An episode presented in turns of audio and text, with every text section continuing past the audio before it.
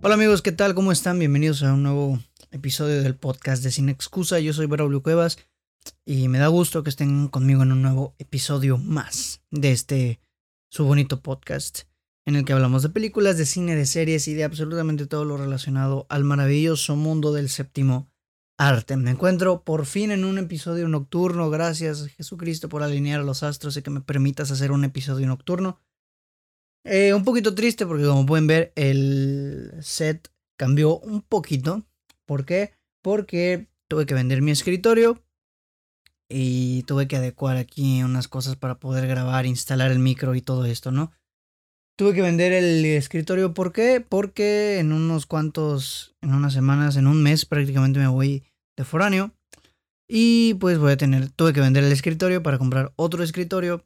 Y así, ya saben, problemas de gente que, que todavía no monetiza. Pero bien, eh, que eso no nos detenga de grabar el episodio del podcast. Aquí estamos, aquí estoy. Y pues nada, ¿cómo estás? Muy bien, qué bueno, me alegro. Yo estoy bien. Bueno, en realidad un poquito estresado, ¿no? Finales de semestre. El día de hoy no fue eh, eh, tan maravilloso que digamos, pero pues vamos a, olvidarnos de todas las penas para platicar de cine, que es lo que más nos gusta a todos, ¿no?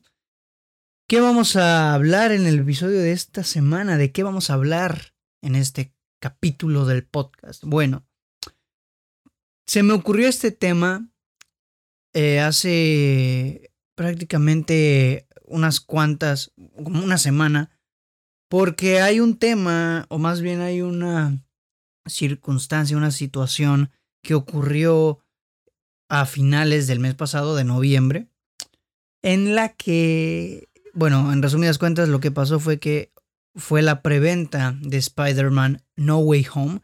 Ya saben, esta película que ha sonado, arrasado con todas las redes sociales con todo el internet, con todo, con todo el mundo está hablando del estreno de Spider-Man No Way Home. Entonces llega la preventa, internet colapsa, colapsan las ventas de boletos, colapsa todo por la preventa. Entonces, pensando o sobrepensando, si lo quieres ver así, eh, en eso, comencé a plantearme una idea que yo ya tenía en mi cabeza sobre el fenómeno mercadológico en el que se ha convertido Marvel Studios, en el fenómeno mercadológico, eh, en el monstruo del, de la merch, del merchandising, en el monstruo de la mercadotecnia y en el monstruo del cine mainstream, del cine comercial, ¿no? Y, y hoy quiero platicar un poco sobre, sobre eso, sobre el fenómeno mercadológico que es Marvel Studios. Es un monstruo para vender sus productos y quiero que analicemos un poco esto. Quiero que analicemos un poco la situación de por qué Marvel Studios se ha consolidado como un monstruo mercadológico eh, e innovador en ese sentido para el cine mainstream, para los blockbusters y para el entretenimiento, ¿no? Entonces de eso vamos a platicar el día de hoy, del fenómeno mercadológico que es Marvel Studios. Para platicar de esto, primero tenemos que hablar de la consolidación del universo cinematográfico de Marvel. Antes de, de, que existiera Marvel Studios, la empresa de Marvel Comics era propiedad de una empresa llamada Perfect Film. Perfect Film and Chemical Corporation. Entonces esta empresa, eh, o más bien la empresa madre, después compró una, una empresa llamada DFE. DFE Film o DFE Films, que tiempo después se convertiría o transicionaría a ser Marvel Productions. Entonces con el fin, eh, Marvel Productions tenía el fin de estrenar series exclusivamente animadas sobre los superhéroes de la marca. ¿Por qué estaban buscando esas alternativas? Porque estaban en un periodo como de crisis. Eh, los medios digitales, la, televisión y el cine estaban empezando a desplazar un poco a a los cómics. Entonces Marvel estaba en un proceso de crisis. Voy a ver qué tal funciona la luz. voy a ver en la camarita. Aquí. ¿Funcionará mejor aquí o acá? O acá. Vamos a dejarla ahí, ¿no? Creo que ahí funciona bien.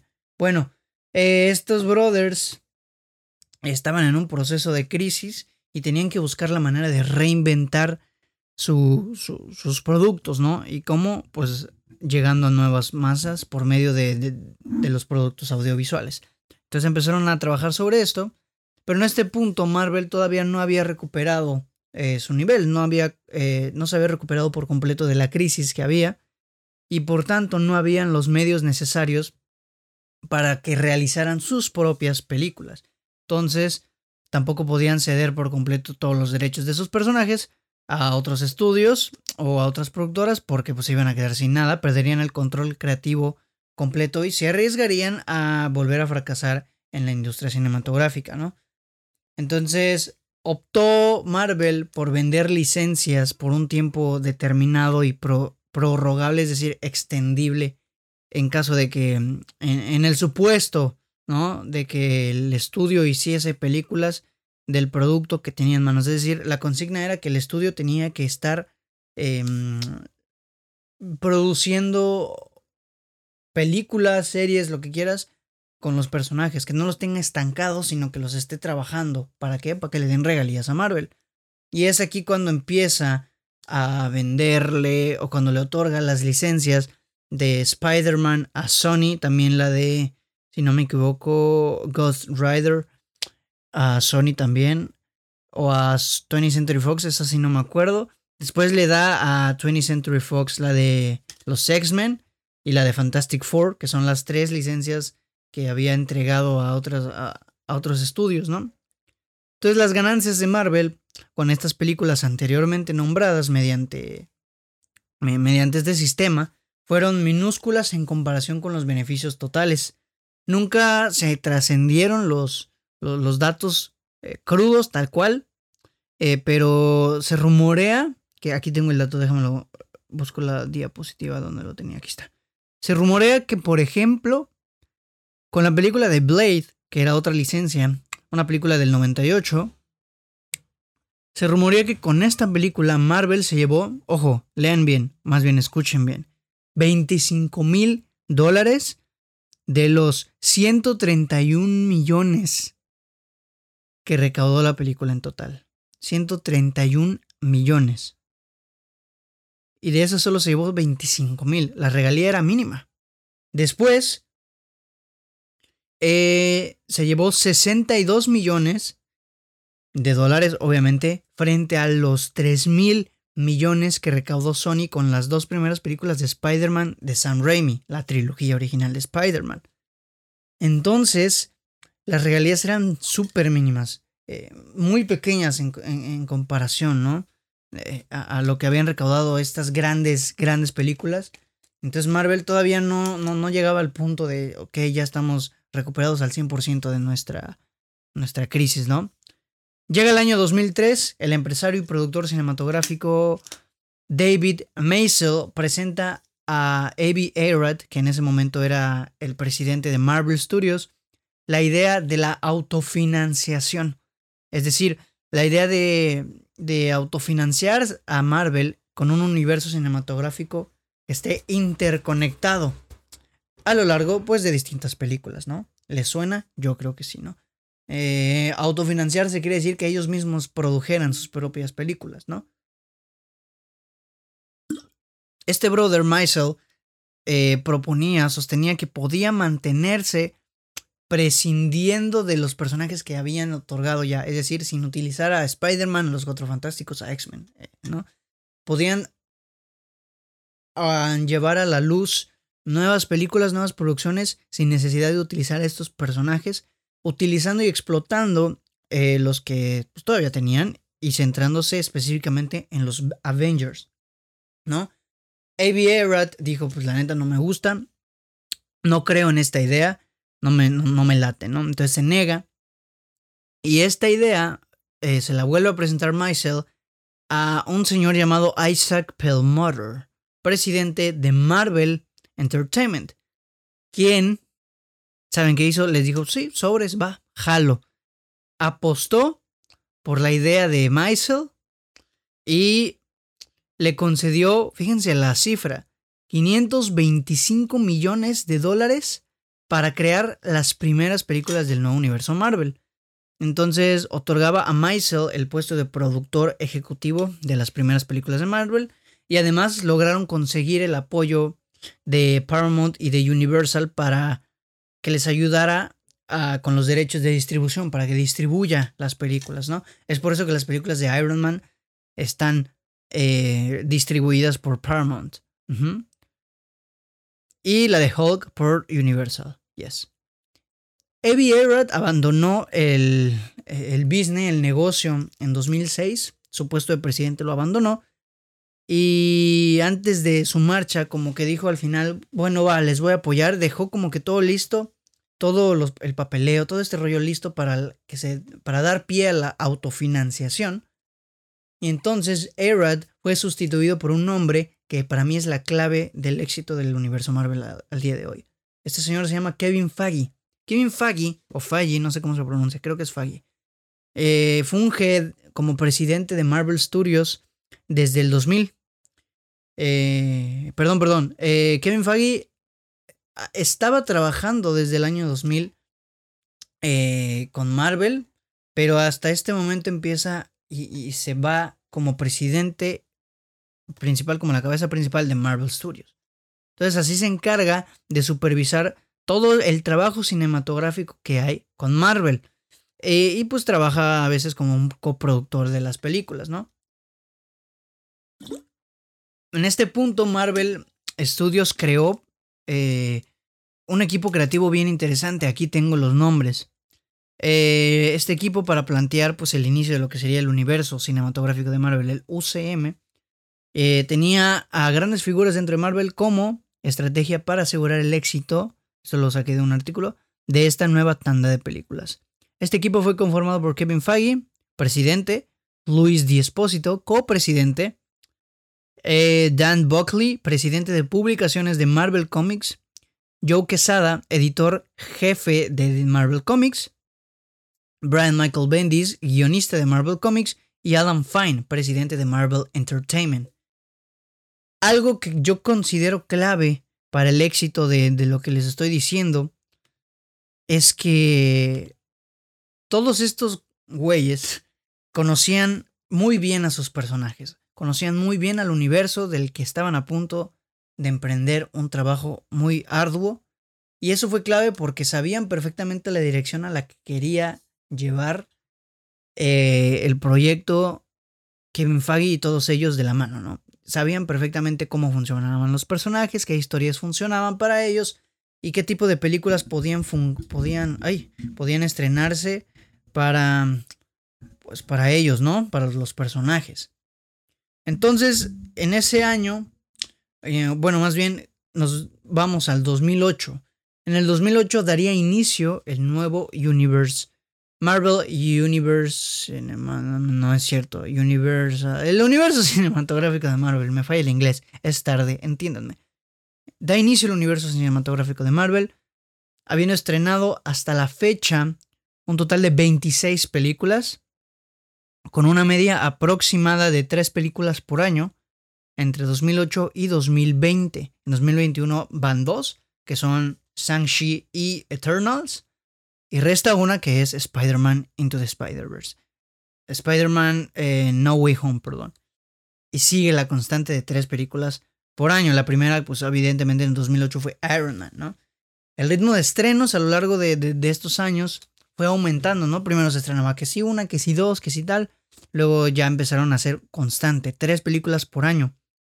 Eh, aumentó evidentemente como consecuencia de la demanda del público y, el, creciente éxito pues, que estaban teniendo las películas en el mismo público. ¿va? Em, ¿Qué pasa entonces? Comienza a surgir el universo cinematográfico de Marvel como lo conocemos, empieza a transcurrir y llega el momento de hablar de las claves del éxito, porque se vuelve un boom en el universo, en, el entretenimiento mundial. Entonces quiero que hablemos de las claves de del éxito del universo Marvel. Esta información, gran parte la rescaté en un artículo maravilloso, es un trabajo de investigación maravilloso sobre el éxito precisamente de, Marvel, ¿no? Obviamente buscaron en algunos otros lados también. Entonces enlisté una serie de puntos bien interesantes que nos pueden ayudar a comprender por qué rayos el universo cinematográfico de Marvel está teniendo tanto éxito. lo primero que tenemos que tomar en cuenta es el tipo de narrativa que es el universo Marvel. Es una narrativa que se llama narrativa transmedia. ¿Y qué es la narrativa transmedia? Bueno, esta narrativa responde a una historia, a un universo que se va a desarrollar en diferentes medios, transmedia, traspasa los medios. Se desarrolla en diferentes medios, ya sea digitales, tradicionales, etc. Y la diferencia entre una narrativa transmedia y una franquicia, pues tradicional, es que la franquicia usa los medios para adaptar una historia concreta. La transmedia los usa estos medios para expandir un universo. Por ejemplo, Spider-Man o Marvel que le otorga las licencias a Spider-Man, a, Sony con Spider-Man, para que Sony haga una franquicia con Spider-Man. Entonces, se adaptó solamente la historia de Spider-Man para hacer tres películas, que iban a ser cuatro, pero solo fueron tres, ¿no? Se adapta esta franquicia y ahí queda, ¿no? Entonces Marvel, en cambio, quiere crear un universo entero a base de todos sus personajes, utilizando un montón de medios, cine, series, eh, cortos, cómics, videojuegos, etc. ¿no? De hecho, hay una cita que quiero rescatar aquí. Aquí la tengo, aquí está. Que es de un comunicólogo argentino llamado Carlos Escolari. Este brother dice que la transmedia contiene todo esto. Chéquense. Animación, avances, aplicaciones, audio, merch, o sea, productos eh, de, de venta, ropa, ¿no? Cartas, CDs, cine, cómics, correo disco, infografía, juegos, libros, mangas, merchandising, teléfono, figuras, parques temáticos, radio, realidad virtual, redes sociales, revistas, sellos postales, teatro, televisión, memorias USB, usuarios, videojuegos tradicionales y en línea, webcomics, websodios, webs de TV, e, etcétera, etcétera. Esto es principalmente lo que contiene un transmedia y si nos damos cuenta, Marvel tiene la mayoría. Tiene series animadas y las va a tener ahora con Disney Plus. Avances, evidentemente, que son los trailers. Aplicaciones, tiene videojuegos. Está la app oficial de Marvel Studios. Audio, tiene podcast. Camisetas, merch, merchandising. Tiene merchandising. Cartas, eh, a lo mejor ahí cojeamos. CDs, tiene CDs con los soundtracks de las películas. Con los. Eh, no, no, bueno, sí, con Guardianes de la Galaxia tiene el soundtrack. Con, con el score de las películas tiene cómics, tiene correos, tiene, tiene prácticamente la mayoría, ¿no? Si no es que todos, pero no, yo creo que es la mayoría más bien. Entonces, esto es importante porque al expandir tu universo por los medios, obtienes un público diferente que viene de todos lados, que converge para ver tus películas, ¿no? Otras estrategias, que son estrategias más narrativas por parte de Marvel en las películas, que son importantísimas también. La primera de ellas es las, son las escenas post El universo Marvel está construido a base de la expectativa. El universo Marvel funciona de manera que tú vayas a ver una película y salgas esperando otra. Vayas a ver una película y salgas esperando otra. Es como el universo Marvel así funciona. Funciona de manera que, que tú estés siempre esperando lo que va a venir. No lo que hay, sino lo que viene después, ¿no? Eh, por ejemplo, con Endgame, con No Way Home, etc., ¿no? Em, la primera de, estas, de estos recursos narrativos utilizados para crear este efecto son las escenas post-créditos, que funcionan como cliffhangers. Eh, esta interrelación entre diferentes películas, que son los cliffhangers, las escenas post-créditos, que son clips que sientan las bases de lo que estará por venir, lo que les comentaba, lo que está por llegar, y pues dar un motivo por lo que el espectador siente esa necesidad, despierte en el espectador esa necesidad de ir a ver la siguiente película, de regresar a los cines a ver lo que viene, lo que sigue, ¿no? Y es una técnica bien inteligente porque solo Marvel la ha sabido utilizar a la perfección. Hay algunas otras películas que lo intentan pero no lo logran tanto. Y Marvel lo ha logrado muchísimo con todas las... Marvel es el único, yo creo, estudio que logra que la gente se quede sentada incluso después de que pasen los créditos. No se ha confirmado que hay dos escenas, pero la gente aquí está sentada en su asiento, o ni modo que en el piso, ¿verdad? Está sentada en la butaca esperando que se acaben los créditos para ver la siguiente escena post créditos. Entonces esto es lo que hacen las escenas, crear en el espectador esa necesidad de, de, sentir esa necesidad de regresar a los cines, ¿no? También tenemos, por ejemplo, los easter eggs. Los easter eggs son como pequeños guiños en las películas, como pequeñas cositas, detalles, ¿no? En los escondidos por ahí, que sirven como un flujo constante para que el espectador vaya viendo eh, pequeñas pistas de también lo que está por venir. Saque sus teorías, saque sus cosas, saque un buen de, un buen de cosas, ¿no? Y, el objetivo eh, de, de todo esto es como crear una comunidad, una comunidad activa que proponga, ¿no? Que proponga teorías, construya sus propios planteamientos, mantenga viva la, incertidumbre por, por, el universo y por el devenir del universo, ¿no?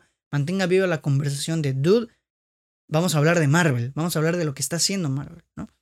Y lo ha conseguido muchísimo, ¿no? Marvel mantuvo esta narrativa, mantiene una narrativa progresiva durante 21 películas también, ¿eh? ¿no? 21 películas que en este caso culminarían en Endgame. Y esto es importante porque al mantener esa línea narrativa progresiva, el espectador sabe que todo lo que está viendo va a converger en algo más grande al final. Entonces eso hace que el espectador diga, wow, yo quiero ver eso, yo, yo no me lo puedo perder. ¿No? Es como que lo que hacen estos recursos narrativos para hacer que el espectador pues llegue al punto de, de, sentir esta sensación, ¿no? Después tenemos algo que es también muy importante, que es la imagen del actor. Marvel es muy selectivo con sus actores porque sabe que no está contratando actores cualquiera, está contratando actores que le van a brindar una imagen, que le van a dar una identidad a sus personajes. Tú ves a Chris Evans y, lo asocias directamente con Capitán América. Tú ves a Robert Downey Jr. y lo asocias directamente con Iron Man. ¿No? Eh, ves a. Bueno, ya no es Marvel Studios, pero es eh, Logan, por ejemplo, con, con, Fox. Que ves a, a, Hugh Jackman y automáticamente piensas en Wolverine, Scarlett Johansson como, como Black Widow y todo este tipo de cosas, ¿no? Entonces e, el actor crea esta figura que todo el mundo quiere, oh, wow, vamos a ver. Cuando ven una foto de, de Chris Evans dicen, no, no, estoy, no estoy con Chris Evans, estoy con Capitán América. Y eso es lo que también ayuda a crear esta comunidad proactiva que va manteniendo viva la llama, ¿no? La, la conversación de Marvel, ¿no? Otro punto clave, clavísimo, las campañas publicitarias y las redes sociales. Marvel es un genio con el marketing, un genio. Siempre he dicho, y siempre lo voy a seguir eh, sosteniendo. Te podrán o no gustar las películas de Marvel, pero no podemos negar que es un, monstruo del marketing. Sabe vender muy bien. Eh, es muy importante que hablemos de, saber vender las películas. Sobre todo con Marvel, porque Marvel tiene una estrategia bien, bien curiosa. Las películas de Marvel comienzan a promocionarse hasta dos, tres años antes de que lleguen, ¿no? Y, tienen como un modus operandi bien, bien, bien posicionado, bien, bien, bien delimitado, ¿no? Primero te muestran un logo, después te muestran el título, después te muestran imágenes, después te muestran pósters, te van sacando pósters por ahí, te salen los teasers, luego los trailers, luego te sacan los spots de televisión. Y esto, ¿qué es lo que hace? Ellos ya tienen calendarizado eh, ¿A cuánto tiempo de la película vamos a sacar un póster? ¿A cuánto tiempo vamos a sacar un tráiler? ¿A cuánto tiempo vamos a sacar un teaser? ¿No? ¿Por qué razón? Para mantener viva la llama, para mantener la expectativa de, la gente eh, al tope, ¿sabes? Así que la gente se va a quedar esperando que se lance el nuevo póster. El hecho de que Marvel saca un nuevo póster de su nueva película supone un, un evento eh, cibernético importante, ¿no? Y eso es hablar muy bien de cómo hace Marvel para vender sus cosas, ¿no? Y, principalmente son esto, es esto lo que hace Marvel, o lo que ha hecho perfectamente. La estructura del universo cinematográfico es una, es, es una genialidad en el sentido de que ha sabido construirse a base de la expectativa y a base de un, una narrativa progresiva en el que todas las películas están conectadas y que toda esta historia gran historia va a terminar en un punto, ¿no? Que en este caso fue Avengers Infinity War y Avengers Endgame. ¿no? Todo el mundo estaba esperando la pelea contra Thanos y que venzan a Thanos y que salgan a los superhéroes, etcétera, etcétera, etcétera. Y es maravilloso. ¿Por qué? Porque saben vender, saben vender muy, muy, muy bien. Y la prueba de que saben vender es la ganancia en taquilla, que aquí la tenemos. Este dato es brutal y monstruoso. 10 de las 26 películas de Marvel Studios se encuentran en el top de lo más taquillero de la historia. En primer lugar tenemos Avengers Infinity War. Y en quinto lugar, perdón, en primero tenemos Avengers Endgame y en quinto Infinity War. Solo para que te des una idea. 10 de las 26 están en el top de lo más taquillero de la historia. Es una locura, es una completa barbaridad. Y todas las películas, a excepción de Hulk, han doblado o triplicado su presupuesto. Y digamos que los presupuestos de Marvel son de los presupuestos más altísimos que hay. Y duplicarlos y, y triplicarlos es todavía una monstruosidad más grande. Es un monstruo, les digo que Marvel es un monstruo para vender. Marvel, este dato también me vuela la cabeza. Marvel ha recaudado aproximadamente 23 mil millones en taquilla de dólares. 23 mil millones. Es una locura. Es dinero que no puedes imaginar. No puedes, no puedes eh, dimensionar la cantidad de dinero que es eso. Y la cosa es que Marvel produce en masa. Es decir, Marvel produce eh, películas en masa y, hace que mantenga la expectativa, ¿no? Que se mantengan vigentes. ¿A qué me refiero con que produce en masa? Que produce cosas eh, de manera bastante veloz, como si se tratara una fábrica. Es por eso que hay esa conversación de que Marvel no es cinema, porque no es artístico, sino que quiere vender nada más, sino que quiere hacer eh, tal. En parte sí, porque Marvel es 100% una empresa dedicada al entretenimiento, ¿no? No se esfuerza por hacer una película artística. Y eso es lo que hace que Marvel produzca en masa. Produce en masa Está ahorita produciendo, no, yo no sé, cinco películas, seis películas. Está por estrenar una, ya confirmó otras diez. Así funciona Marvel, ¿no?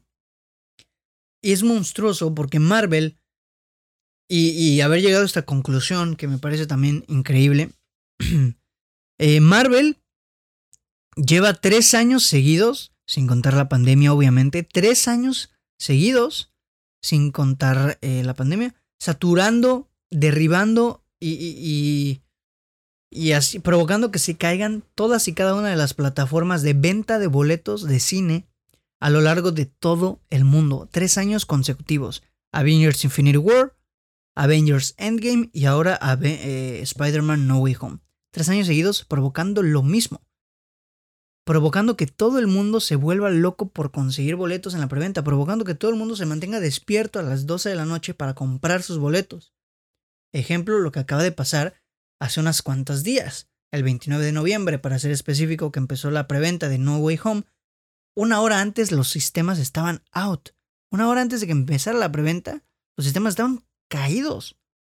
Es una completa barbaridad. Y lo he dicho y lo diré siempre.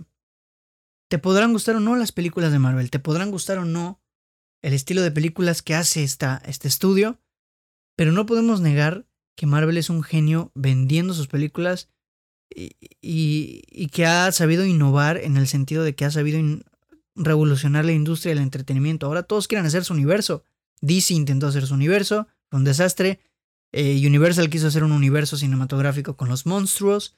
No, no, no. Todo el mundo quiere copiar la fórmula Marvel porque ha sido un éxito rotundo, pero nadie lo ha sabido hacer porque Marvel lleva eh, desde el 2008 creando esta, eh, estructurando a la perfección la cabeza de Kevin Feige es una locura. Estructurando a la perfección el universo para que funcione solo como ellos quieren que funcione. Es un monstruo Marvel. Sabe mucho vender. Es el único que ha logrado que en tres años consecutivos los sistemas se caigan y nadie pueda hacer absolutamente nada. Todos están vueltos locos por los boletos. Una completa barbaridad, una completa locura. Tengo datos de la preventa de Spider-Man No Way Home que nos van a volar la cabeza a todos, ya para ir cerrando. La preventa de Spider-Man No Way Home habría logrado 349 millones de pesos, ya hice la conversión, de pesos tan solo en Estados Unidos en menos de 24 horas. 349 millones de pesos pesos. Eso es más del presupuesto del país. no es cierto. Pero es una... Eh, eh, eh, es que no se me ocurre otro, otro adjetivo más que una locura. Es una locura, ¿no? Hasta este punto también, Spider-Man No Way Home podría lograr un debut global, no en preventa, sino un debut, sobre, sobre 500 millones de dólares a nivel mundial. Y esto confirmaría que alcanzaría más de un billón de dólares al final de su carrera en cines. Más de un billón de dólares. Es una completa barbaridad. Es una locura completa. Oye, se ve medio rarito, ¿no? Me veo como, como tenebroso por ahí, por la luz. Vamos a ponernos esta luz porque está más bonita. Ahí está. Y ahí, ahí no, ahí, ahí está. Y bueno amigos, en realidad eh, no hay mucho más que hablar más que comprender que Marvel nos está Estamos ante una revolución del entretenimiento en cuanto a lo que está haciendo Marvel. Marvel es un monstruo, lo he dicho muchas veces, y es un genio vendiendo sus historias. Es un genio. Kevin Feige es un maestro del de la mercadotecnia, del marketing. Y no podemos negarlo, porque estamos viviéndolo, ¿no? Pensar en esto, en el monstruo que es Marvel, en el monstruo que, que supone al mundo del entretenimiento, el fenómeno mercadológico en el que se ha convertido, es algo que no podemos dimensionar. Es como, o sea, es que el simple dato de que tres años consecutivos saturando las páginas me parece una completa barbaridad, una locura. Yo no dudo que Spider-Man No Way Home se convierta en la película más taquillera de la historia. No lo dudo ni tantito. La tiene difícil con Avengers Endgame, porque Avengers Endgame tuvo que reestrenarse, ¿no? Pero yo no dudo ni tantito que lo logre Spider-Man No Way Home. Fue una locura completa la, la preventa, eh, todo el mundo estaba vuelto loco, se revendían los boletos a miles de pesos aquí en México. Eh, en una plaza de aquí del país, unos güeyes agarraron a chingadazos por unos boletos. Eh, no, no, no, todo lo que se crea, la conversación en Twitter no ha terminado desde que salieron los trailers. la conversación ahí está, si se habla de que las filtraciones son a propósito, si se habla de que las filtraciones son por una falta de cuidado, lo, se hable de lo que se hable, la conversación por Spider-Man, allí está, no se detiene. Tú entras a, Twitter, buscas tendencias en algún top 5 vas a encontrar o Marvel Studios o Spider-Man o, o, algo así, ¿no? Y es una completa barbaridad. La verdad es que es una completa barbaridad. Y, y wow, es, es, es grandioso que, bueno, no, no, no grandioso, sino que es, es, qué loco, ¿no? Qué, qué, qué, raro, se siente súper extraño que una empresa pueda lograr estas cosas tan, tan, tan desquiciadas, ¿no? Y, y pues Marvel es la, la, empresa que lo está logrando en ese sentido. Y bueno amigos, yo creo que con esto podemos dar por bien servido el episodio. ¿Cuánto llevamos? 34 minutitos, 32 minutos de hecho. Eh, yo creo que está bien para, para, haber hablado de los puntos principales por los que yo creo que Marvel es un fenómeno eh, mercadológico, ¿no? Y pues bueno amigos, sin nada más que agregar, les agradezco por haber escuchado el episodio de esta semana. Eh, sigan las redes sociales de Sin Excusa en el Facebook, Instagram, Twitter. Eh, eh, sigan el podcast en todas las plataformas Spotify, Apple Podcast, Google Podcast, Anchor, YouTube. Suscríbanse al canal de YouTube, denle like al video, comenten por ahí, ¿no? compartan los podcasts, compartan los videos. Apóyenme compartiendo todo para que sigamos creciendo chido. Eh, ya saben que yo soy muy feliz haciendo esto, así que me encanta y, aquí voy a estar cada semana, ¿no? Posiblemente el siguiente episodio sea el último episodio de, vamos a decir, la temporada del podcast, porque vamos a, bueno, más bien voy a salir de vacaciones y no me voy a poder llevar todo el equipo. Y pues también eh, creo que voy a tener que darme un pequeño break porque estoy un poquito estresado con se me junta el podcast, la escuela y, está primero mi salud mental, muchachos. Pero bueno, amigos, muchas gracias por escuchar el episodio de esta semana. Mi nombre es Braulio Cuevas. Nos estamos escuchando la siguiente semana en un nuevo episodio del podcast de Sin Excusa. Bye.